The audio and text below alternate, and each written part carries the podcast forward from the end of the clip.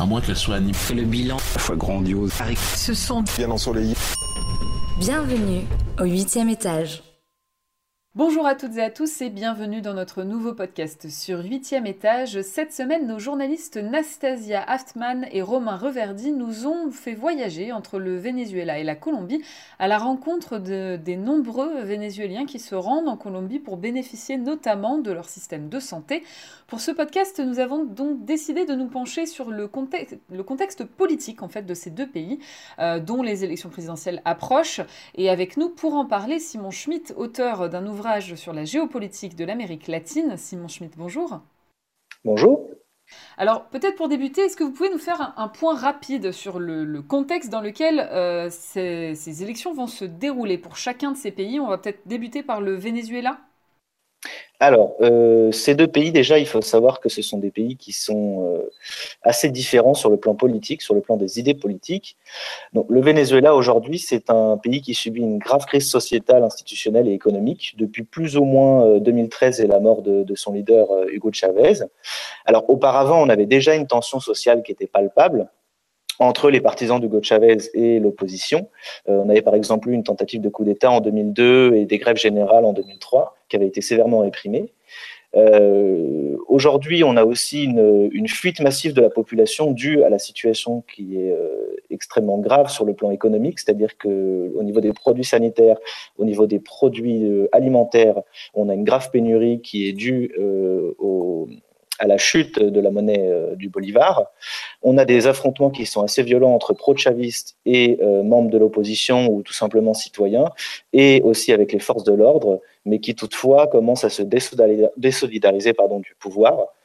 Euh, sur le plan politique, c'est un pays qui est extrêmement isolé à l'international, comme on, a pu l'entendre en Europe, à l'exception de Cuba, qui a toujours été son allié pour être un, pays communiste. Euh, donc on a pu le voir par exemple au sommet des Amériques contre la corruption le 12 avril dernier. La quasi-totalité des pays d'Amérique latine se liguent contre le Venezuela, euh, justement euh, en raison des, atteintes aux droits de l'homme, en raison de, la politique assez violente à l'international de M. Maduro, qui dénonce une espèce de coalition pro-américaine de la part, de, par exemple, de M. Macron, etc. Donc c'est un pays qui est très isolé à l'international. Et euh, sur le plan économique, le Venezuela euh, ne publie plus de statistiques officielles depuis 2013. Donc en fait, juste avant la crise du pétrole qui a eu lieu en 2014. Et comme le Venezuela est un pays qui dépend à quelque chose comme 90% du pétrole dans son PIB, euh, on imagine bien la situation euh, qu'il existe aujourd'hui. Alors le PIB, euh, selon certaines sources divergentes dont on ne peut pas approuver la, véracité, euh, est en chute libre, clairement, et euh, l'inflation des prix de, consommation est estimée à 2400% par le FMI pour l'année 2018. Donc on voit bien que le pays est en très mauvaise posture au niveau économique. Euh, ce sont des estimations évidemment, mais ça en fait quand même la plus forte inflation du monde, plus forte que celle de la République démocratique du Congo, qui est dans une situation aussi très euh, très instable. Alors le Venezuela, il a lancé récemment le Petro, c'est une, une crypto-monnaie pour essayer justement de pallier à cette situation économique. Mais pour l'instant, les investisseurs se font attendre et clairement le seul investisseur, l'investisseur majeur, c'est le gouvernement vénézuélien.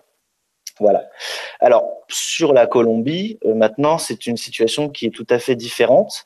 Euh, C'est-à-dire que sur le plan sociétal, on a eu les accords de paix avec les FARC qui ont mis un terme à 52 ans de guerre. Donc les FARC qui sont euh, un groupuscule militaire, euh, paramilitaire, pardon, qui fait partie en fait de l'histoire de la Colombie depuis ces 50 dernières années. Mais on a par exemple l'ELN, l'Ejército de Liberación Nacional, euh, qui continue, lui, la lutte contre l'État colombien, même s'il a décrété cinq jours de cessez-le-feu pour les élections. la population colombienne, de manière assez générale, on, peut entendre un certain mécontentement de la politique de Juan Manuel Santos, puisque s'il a réalisé les accords de paix, ce qui est une, très bonne chose, il y a toutefois un gros manque à gagner sur les politiques sociales notamment sur les politiques de réhabilitation des terrains anciennement, euh, appartenant anciennement aux FARC. Donc on a par exemple euh, beaucoup de narcotrafiquants, de cartels qui vont aujourd'hui essayer de reprendre ces territoires, ce qui, fait, euh, ce qui produit une augmentation de la violence assez significative. Sur le plan politique, euh, la Colombie est assez divisée, moins que le Venezuela, mais tout de même. On a par exemple les législatives de mars 2018 qui ont donné une position favorable au Parti libéral de l'ancien président César Gaviria. Euh, et on voit qu'à côté de ça, on a un parti qui s'appelle le Cambio Radical, qui a aussi pris de l'importance, qui est en troisième position euh, sur les résultats des élections législatives, et qui est plutôt extrême droite, et qui, lui, est touché par des affaires de corruption, qui est touché par des affaires de lien avec des groupes paramilitaires, de corruption de fonctionnaires, etc., et qui euh, prône euh, disons, une, renégociation, voire une annulation des accords de paix avec les FARC. Donc là, on va avoir euh, une certaine fracture sur le sujet des FARC, mais comme on va le voir plus tard, aussi sur le sujet des migrations euh, vénézuéliennes. Sur le plan économique, euh, selon la, la, Commission économique pour l'Amérique latine de l'ONU, la crise pétrolière a pas tellement impacté le PIB colombien, même si c'est la, la, quatrième, le quatrième producteur de pétrole euh, latino-américain. Et euh, le PIB en parité de pouvoir d'achat par habitant, euh, lui, est en augmentation, ce qui fait que le niveau de vie des Colombiens, finalement, n'est pas impacté par cette crise. Et l'économie de Colombie, cela fait 17 années que son PIB est stable et relativement croissant. Donc, la Colombie, sur le plan économique, n'est pas tellement touchée par cette crise-là autant que le Venezuela. Ok, donc là effectivement on a posé un peu le décor. Alors pour préciser, euh, le premier tour de l'élection présidentielle au, Venezuela, pardon, c'est ce dimanche. Euh, pour la Colombie, euh, le premier tour c'est donc le 27 mai. donc en Colombie il y a huit candidats, pour le Venezuela il y en a trois, dont Nicolas Maduro qui est donc le président sortant. pour le Venezuela, alors petit point parce qu'on parle d'élection présidentielle anticipée et d'ailleurs l'ONU va surveiller le vote. Alors qu'est-ce qui s'est passé? Alors, ce qui s'est passé au Venezuela, c'est que l'opposition, depuis un certain moment, surtout depuis la création de l'Assemblée constituante en août 2017, est très muselée. L'opposition, c'est-à-dire le MUD, c'est-à-dire la table d'unité démocratique, euh, regroupe euh, des partis plutôt de droite, plutôt de centre droit et de centre gauche. Cette opposition-là, c'est celle qui a le plus euh, de, disons, de, c'est celle qui, qui, communique le plus à l'international. Elle est fortement muselée par le pouvoir puisque c'est celle qui peut mobiliser la communauté internationale. Ce qui se passe, c'est que les candidats de cette Mesa de Unidad euh, Democrática n'ont pas pu participer aux élections et leurs candidatures ont été refusées pour diverses raisons qu'on n'évoquera pas puisque ce sont des raisons un peu absurdes parfois. Euh, mais du coup, l'Assemblée constituante qui avait été euh, installée par Maduro en quelque sorte illégalement, a refusé leur candidature, ce qui fait qu'on n'a pas de réelle opposition au Venezuela. On va avoir des candidats comme Henry Falcon, ou euh, Javier Betucci, qui sont des candidats qui sont, euh, pour Henry Falcon, un ancien chaviste, un ancien militaire, et pour Javier Betucci, qui est un, un, pasteur, mais qui est touché aussi par les Panama Papers, par des affaires de contrebande, etc. Donc on n'a pas de réelle opposition, en tout cas sur les candidats officiels. Maintenant, l'ONU va surveiller euh, de loin, c'est-à-dire que ce qui s'est passé, c'est que Maduro appelait à ce que l'ONU surveille pour avoir une légitimation des élections. Or, euh, ce qu'on voit depuis mars, c'est que l'ONU finalement ne surveillera pas, n'enverra pas une délégation au Venezuela pour justement ne pas légitimer ces élections. Ce qui fait qu'on a une énorme tension, notamment entre les États-Unis et le Venezuela, entre discours interposés. Euh, par exemple, Donald Trump euh, parlait d'escroquerie pour désigner les élections du Venezuela.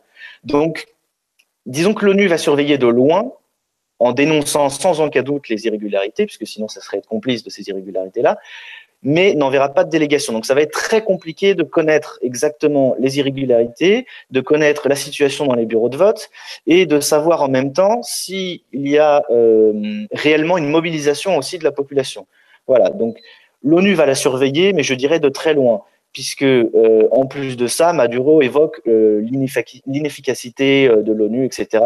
Et il évoquait, par exemple, dans un de ses discours, l'ONU en Centrafrique. Donc on voit bien que lui se sert aussi de, euh, ces sujets-là pour délégitimer l'ONU et montrer que finalement surveiller les élections, euh, c'est aussi une manière pour les États-Unis de surveiller Maduro, de délégitimer le pouvoir, etc. Donc c'est assez ambigu, c'est-à-dire qu'en même temps l'ONU euh, ne veut pas envoyer de délégation pour ne pas être complice et pour ne pas être du côté de Maduro, mais d'un autre côté, Maduro voudrait qu'il y ait une délégation et dénonce l'ONU. Donc c'est très très compliqué de savoir si finalement l'ONU se place dans une réelle opposition à Maduro ou si euh, elle va euh, pouvoir observer euh, les atteintes aux droits humains, etc. Donc c'est très très compliqué, c'est un sujet très très sensible pour l'ONU. Et ce qui reste à voir, c'est finalement quelles, va être, quelles, vont être les déclarations de l'ONU à la suite des résultats des élections. Pour l'instant, c'est très compliqué de savoir ce qui va se passer. C'est ça, parce que de toute façon, ça restera des, des annonces en fait, enfin, ou des déclarations. Ça, ça, ça ira jamais plus loin dans tous les cas. Voilà. Alors, Donald Trump menaçait euh, en juin dernier d'intervenir militairement au Venezuela. Ça me paraît quelque chose d'assez compliqué au vu du retrait des États-Unis d'Amérique latine et au vu des intérêts qu'il peut y avoir au niveau du pétrole. Alors, ils ont rompu les liens pétroliers qu'il pouvait y avoir, notamment par l'entreprise Citgo qui avait été rachetée par le Venezuela aux États-Unis.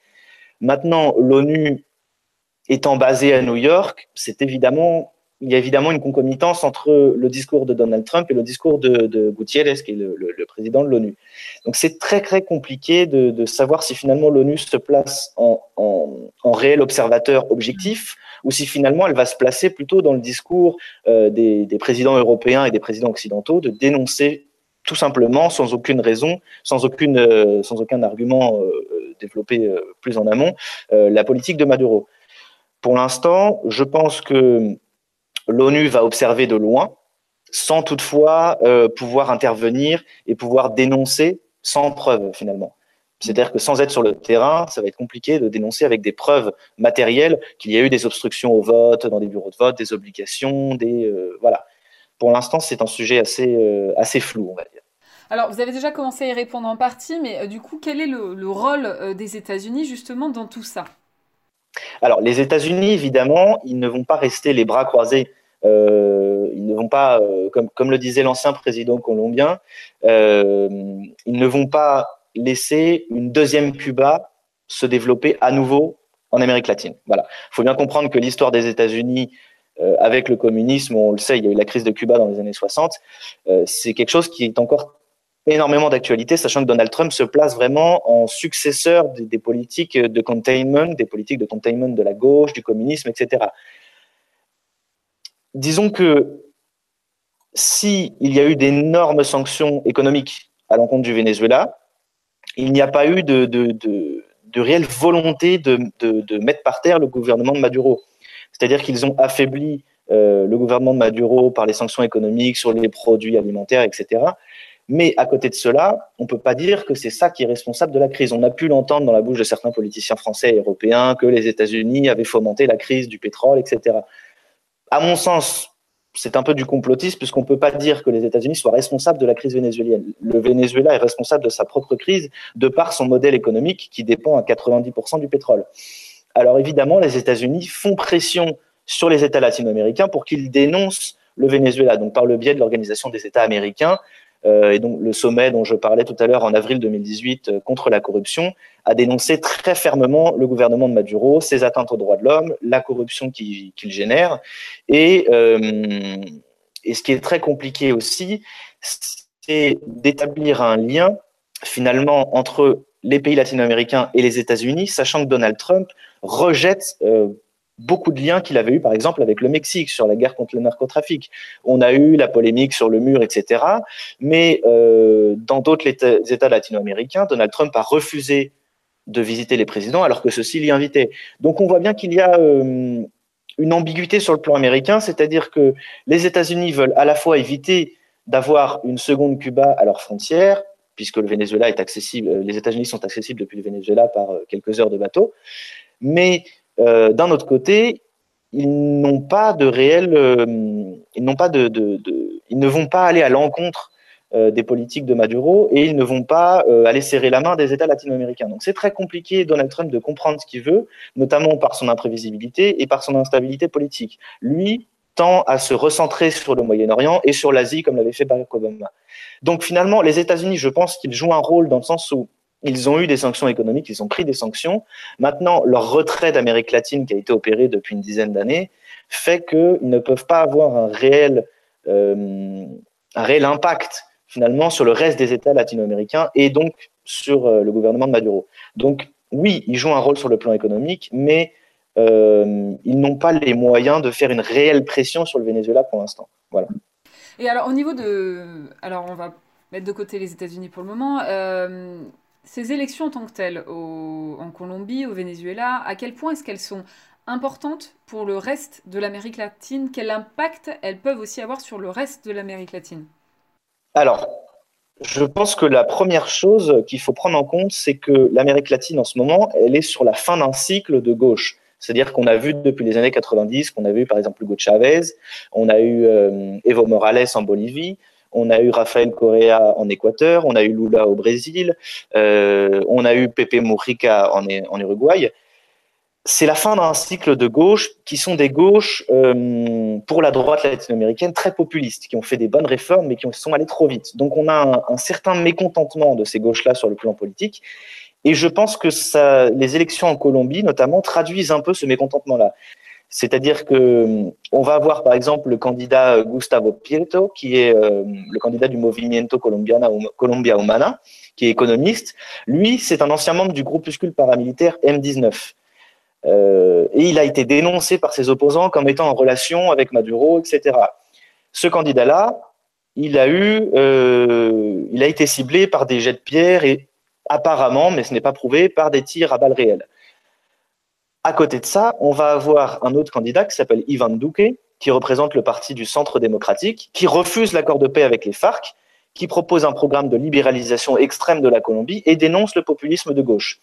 Et encore une fois, on va avoir un autre candidat qui s'appelle Humberto de la Calle, qui est un candidat qui représente le Parti libéral, et lui euh, est le successeur direct de Juan Manuel Santos et propose une politique dans la continuité des accords avec les FARC, dans la continuité de la diversification économique de la Colombie et de la redynamisation des territoires. Mais ce qu'on observe finalement, c'est que tous ces candidats en Colombie, ils proposent quasiment les mêmes programmes à, quelque chose près. Donc, ça témoigne pour moi euh, du manque de représentativité qu'il peut y avoir, en tout cas en Colombie, mais aussi en Amérique latine. Comme on est sur la fin d'un cycle de gauche, les droites essayent de dénoncer euh, les mauvaises politiques de la gauche, etc., ce qui est normal, ce qui se fait à chaque fois qu'on a un changement de, parti. Euh, mais ça témoigne aussi du fait que finalement, même si les gauches latino-américaines ont eu des bonnes politiques sur le plan des matières premières, sur le plan de la protection de l'environnement, etc., on a une grosse déception de la part de la plupart de la classe politique et sans doute des citoyens, même si c'est compliqué de, le savoir. Alors, au Venezuela, je pense que c'est beaucoup moins représentatif de ce qui peut se passer en Amérique latine. Je pense que les gens, de manière générale, attendent les élections vénézuéliennes pour voir si Maduro va rester au pouvoir ou si quelqu'un d'autre va le remplacer. Mais à mon sens, vu que le MUD, qui était la réelle opposition, euh, ne participent pas à ces élections, finalement, les autres candidats du Venezuela, comme Henry Falcon, qui représente euh, le parti Avanzada Progressista, ne sont pas des réels candidats d'opposition. C'est-à-dire qu'on ne va pas avoir une rupture dans la politique euh, de nationalisation du pétrole, dans la politique de politique sociale, dans la politique d'agressivité envers les pays de droite, etc. Au Venezuela, ce sont des candidats qui, euh, qui se disent en opposition avec le gouvernement de Maduro, car ils sont obligés de dénoncer les atteintes aux droits de l'homme, ils sont obligés de dénoncer les violences. Maintenant, est-ce qu'ils vont réellement changer les choses? Est-ce qu'ils vont réellement euh, changer les personnes qui sont au ministère C'est très compliqué de le savoir. Je pense, à mon sens, qu'il n'y aura pas de réel changement au Venezuela. Et à mon avis, de ce que j'en ai, de ce que j'ai pu en entendre ici en Uruguay, les gens attendent plus des élections en Colombie que des élections au Venezuela. C'est-à-dire que les gens ont beaucoup de désillusions sur les élections vénézuéliennes. Ils pensent tous que finalement, soit Maduro va rester au pouvoir, soit euh, le nouveau président finalement continuera sa politique. Donc, les élections colombiennes sont beaucoup plus attendues dans le sens où la Colombie est un pays qui, est moteur pour les économies d'Amérique latine, qui est moteur pour l'intégration régionale de l'Amérique latine, et euh, qui est aussi un pays qui, de ceux qui coopèrent le plus avec les États-Unis. Donc, il y a beaucoup plus d'attentes, à mon sens, dans ce sens-là, c'est-à-dire que la Colombie peut aussi euh, changer la donne dans les relations États-Unis-Amérique latine et dans euh, l'économie globale de l'Amérique latine. Maintenant, effectivement, savoir ce qui va se passer au Venezuela, c'est très compliqué. Euh, je ne pense pas qu'il y aura de réel changement sur le plan politique. Alors, manifestement, vous le dites que ce soit dans le reste de l'Amérique latine, ou même on imagine des Vénézuéliens eux-mêmes, il y a peu d'attentes, peu d'illusions en tout cas sur cette, cette élection. En revanche, justement, euh, si euh, Nicolas Maduro est réélu, est-ce que ça risque pas euh, de provoquer aussi des mouvements de, colère des Vénézuéliens qui se sentiront peut-être floués parce que, vous disiez, pas de réelle opposition finalement? Alors, c'est sûr que, euh, comme on peut le voir depuis 2013, les Vénézuéliens en ont clairement assez de ce gouvernement. Ça, c'est certain. Maintenant, on a encore des groupes qui soutiennent le président. Donc, finalement, le pays est réellement divisé et les opposants politiques s'exilent, sont obligés de s'exiler. Ils sont forcés à s'exiler par la violence du gouvernement, par les pressions politiques qu'il peut y avoir, les pressions économiques qu'il peut y avoir, etc. Donc, finalement, euh, je pense que oui, il y aura des manifestations, les grèves générales continueront, les, pénuries vont continuer, etc., si Maduro est réélu. Maintenant, est-ce qu'il va y avoir, euh, disons, pour envisager le pire, une réelle guerre civile, une réelle fracture euh, Je pense que c'est assez compliqué d'anticiper, sachant qu'une majorité des opposants politiques et des citoyens qui ne sont pas d'accord avec la politique de Nicolas Maduro sont en train de s'exiler. Donc finalement, si les gens avaient confiance dans les élections, si les gens pensaient que leur vote allait compter et pouvait changer la donne, ils seraient restés au Venezuela. Donc pour moi, c'est aussi quelque chose qui est significatif de voir un exode massif comme ça, c'est que les gens finalement n'ont plus confiance dans les institutions, n'ont plus confiance dans l'économie, n'ont plus confiance dans leur, pays. je suppose qu'ils aiment leur patrie, évidemment, comme n'importe qui, mais ils n'ont plus confiance dans euh, le fonctionnement des institutions, ce qui paraît normal. Donc finalement, la contestation, je pense qu'elle va continuer, mais est-ce qu'elle va prendre une ampleur euh, beaucoup plus grande qu'aujourd'hui? Je pense que c'est assez compliqué de le savoir. Évidemment, elle va continuer puisque euh, les gens n'ont plus à manger, les gens n'ont plus à boire, les gens n'ont plus euh, de transport, euh, toutes les infrastructures finalement sont en train de tomber. Donc oui, elle va continuer pour avoir une vie stable, pour avoir de quoi se nourrir, pour avoir de quoi se soigner. Mais est-ce qu'elle va continuer en opposition directe au gouvernement de Maduro? Là, c'est plus compliqué de le savoir. Je pense que c'est très différent. Il faut vraiment différencier la nécessité des Vénézuéliens et leur désir politique.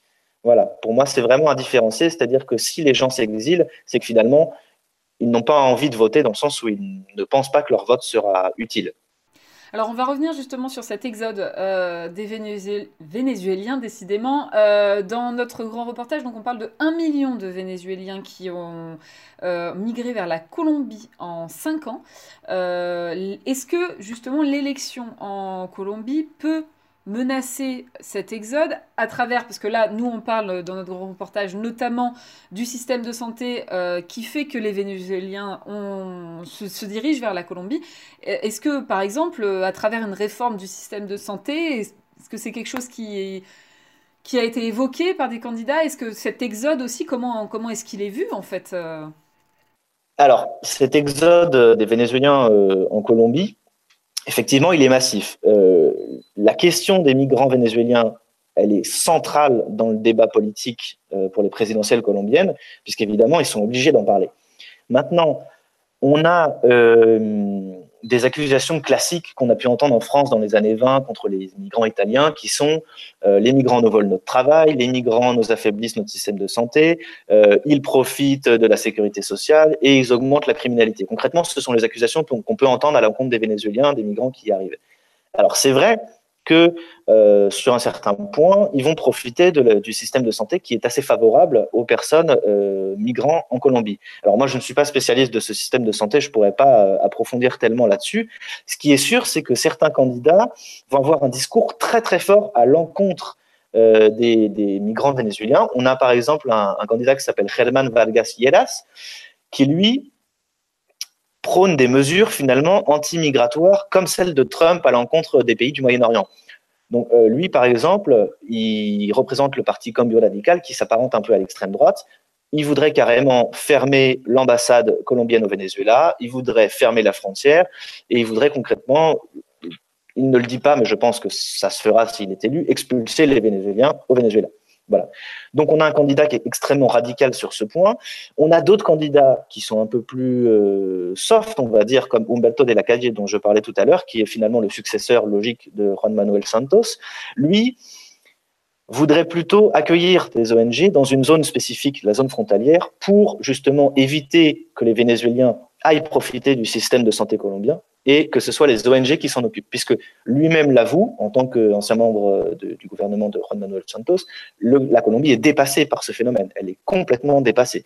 Donc, oui, on a euh, cette question-là, elle est centrale. Maintenant, est-ce que les Colombiens voient ça comme, euh, comme une menace pour leur pays? Je pense que ceux qui habitent au niveau de la frontière, clairement, puisqu'on a une resurgence de la criminalité dans cette région, parce que ce sont des gens qui ont quitté leur pays sans rien du tout.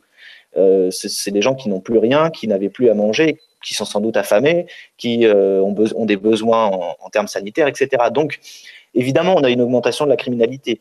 Évidemment, euh, les cartels en profitent pour se faire, euh, de l'argent sur le passage illégal de la frontière, etc. Donc oui, je pense que ça pose plutôt au niveau euh, de la Colombie un problème sécuritaire plus qu'un problème au niveau du système de santé.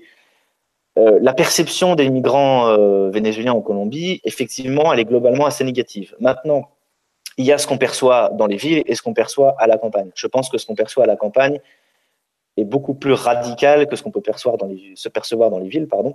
Euh, je pense que dans les villes, il y a quand même beaucoup de gens qui ont conscience euh, des horreurs que ces gens ont pu vivre chez eux et qui sont prêts à les accueillir. Mais ce qui est sûr, c'est que dans les régions frontalières, euh, ça pose un énorme problème de sécurité.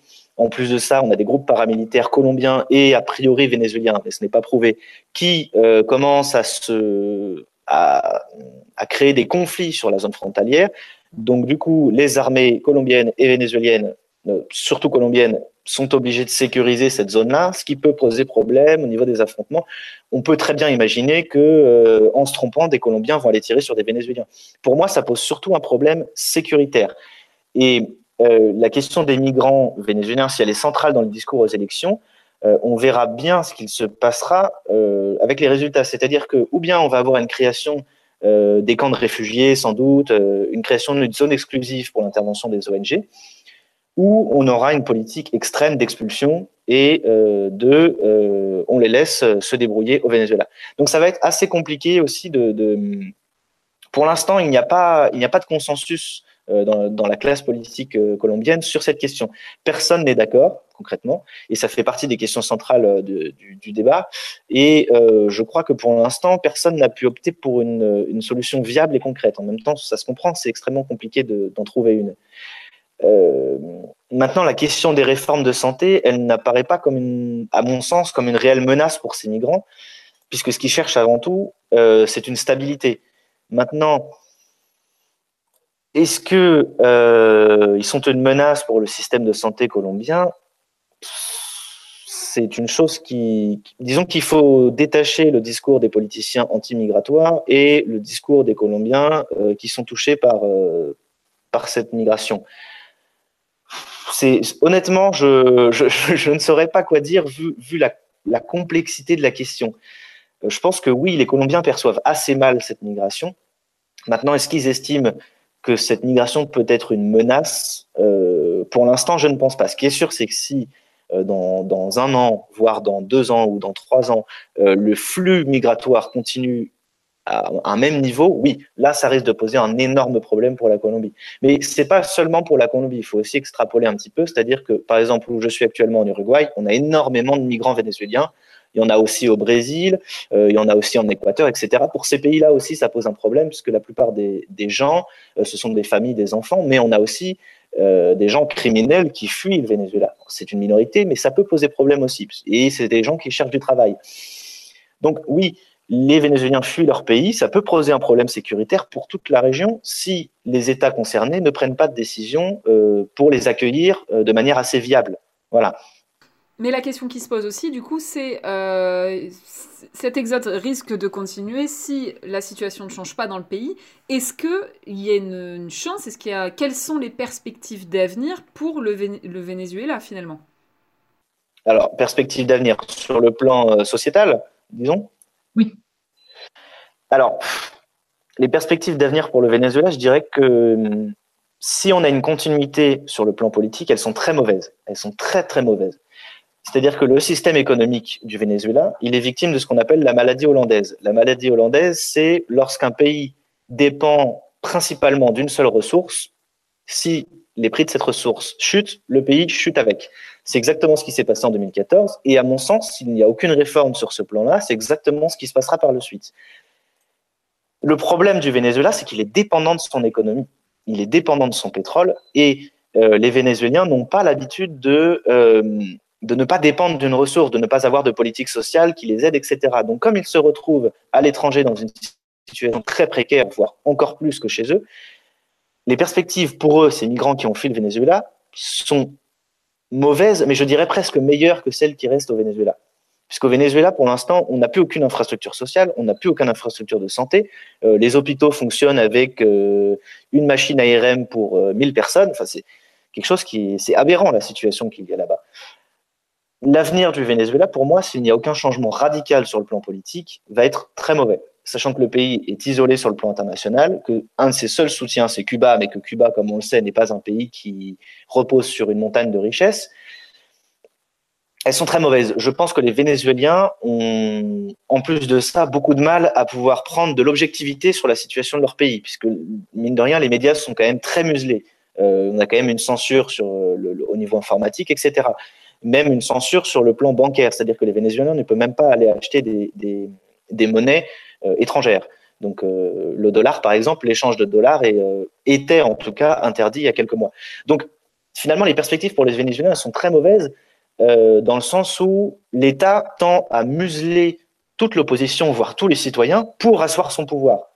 Donc tant que le gouvernement n'aura pas changé, je pense que les perspectives sont extrêmement mauvaises pour le Venezuela.